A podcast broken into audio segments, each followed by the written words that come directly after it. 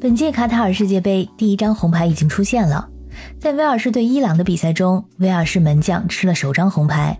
但其实，在这张红牌出现之前，本届世界杯已经给出了一张红牌，禁止啤酒出现在赛场。是的，在这次的足球杯赛场上，你看不到拿着啤酒欢呼的经典画面。国际足联从1986年开始，长期和百威公司建立了啤酒品类的赞助关系。但是这一次，在百威公司砸了七千五百万美元，也就是五点三亿人民币的赞助费之后，万万没想到，卡塔尔官方出尔反尔，在开赛前四十八小时的时候，宣布了世界杯有史以来最严格的限酒令：举办六十四场比赛的八个体育场将不会出售酒精饮料，在整个卡塔尔境内，仅在非常有限的范围内供应酒类。我们今天就来讲一讲这个世界杯史上最严限酒令的来龙去脉。以及它的实施是不是真的那么严格？大家好，我是可可鱼，欢迎收听我的节目。足球和啤酒仿佛是一对天选 CP，在现场的观众们看球看的是热血沸腾，手舞足蹈，很多人想来一杯酒精饮料助兴。那选什么呢？白酒和烈酒度数太高了，喝多了就没法看比赛了。红酒吧，给人的感觉应该是倒在高脚杯中慢慢的细品，而且不应该在这么嘈杂热闹的场合。所以度数不高、气氛热烈的啤酒，给人微醺的感觉是最合适的。在世界杯的看台上，你经常会看到球迷们拿着啤酒欢呼雀跃的场面，或者在球队进球之后呢，将手中的啤酒挥洒到空中。足球和啤酒的渊源可以追溯到利物浦队的成立。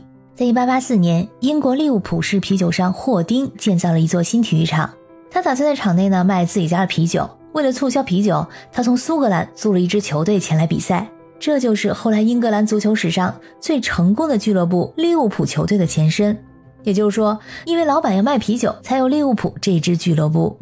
欧洲的战队在世界杯的优秀表现，令欧洲的啤酒也大放异彩。在瑞士伯尔尼举办的世界杯，将德国的黑啤推向世界。有“欧洲红魔”之称的比利时球队，把比利时的修道院啤酒文化向全世界推广。足球和啤酒文化似乎形成了一种密不可分的联系。在这之前的几届世界杯举办国，比如说巴西和俄罗斯，虽然说自己国家都有在球场上禁止卖酒的法律法规，但是世界杯一来，抵不住压力，都开了绿灯。巴西是通过新法令取消了啤酒禁令，而俄罗斯呢是放松了禁令。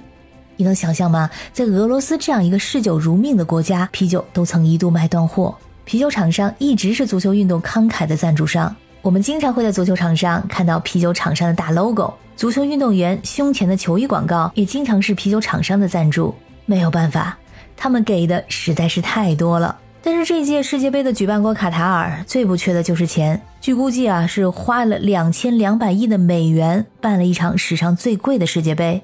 也就是说啊，钱他们没那么在乎。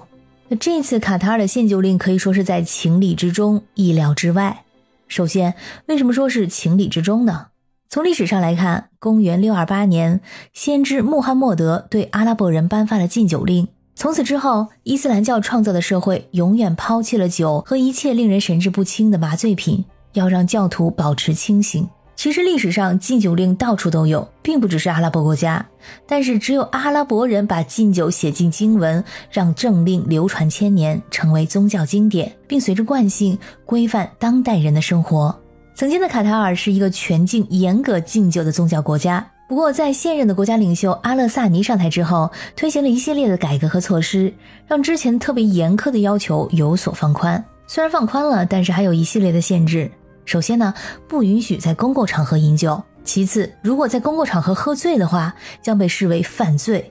在卡塔尔能买到酒的渠道非常非常的有限。之前呢，只有高档涉外酒店的酒吧才会提供啤酒，而烈酒呢是被完全禁止的。那么为什么又说是意料之外呢？因为在2010年申办世界杯的时候，卡塔尔做出了巨大的妥协，公开承诺世界杯期间会保证啤酒的供应。一直到今年九月，卡塔尔官方才正式确认世界杯的场馆周围会无限制的出售啤酒。另外，在贵宾室和指定的餐厅可以提供啤酒，还有威士忌。但是百威高兴的太早了，因为在快开赛之前，官方就要求百威把销售啤酒的帐篷藏到球场不起眼的角落，并且变成了限时供应。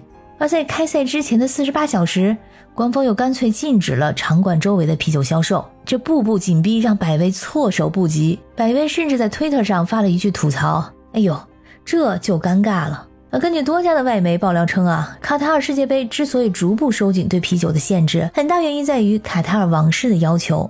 其实我觉得这次百威也不亏，他以另外的一种方式出圈，在某种意义上呢，也是给自己品牌的一种宣传，以一个花了五亿元的冤大头形象深入人心。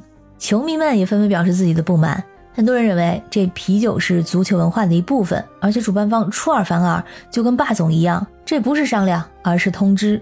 球迷们也会担心啊，那除此之外，在住宿、交通或者文化等方面的其他承诺，会不会也如此的被推翻？不过，球迷们也并不是一滴酒都喝不到。卡塔尔并没有完全禁止饮酒，只是在非常有限的范围内供应。比如说，在某些酒店的酒吧或者餐厅，持有居留证的外国人也可以在商店购买，但是必须要年满二十一岁，而且需要许可证。在多哈市中心的国际足联球迷节活动上，百威仍然可以按照计划销售啤酒，不过这个价格不太亲民。五百毫升的啤酒收费大概是人民币一百左右，差不多呢是球迷们预算的两倍。按照这个价格，他们不得不少喝点儿，而且他们想多喝也不行，因为每个人被限制最多购买四杯。目前为止，一些欧美国家的游客呢也在社交网络上发文。他们刚把行李箱放进酒店的房间，就接到了前台的电话，问你想喝啤酒还是威士忌。根据统计，今年卡塔尔已经消费了两千两百万升啤酒，还有三百六十万升葡萄酒，绝大多数呢是由游客和访客消耗的。所以说，想喝酒呢还是能喝到的，不过得在特定的区域，而且价格也是贵了点。感谢你收听本期的鱼眼镜头，我是主播可可鱼，我们下期再见。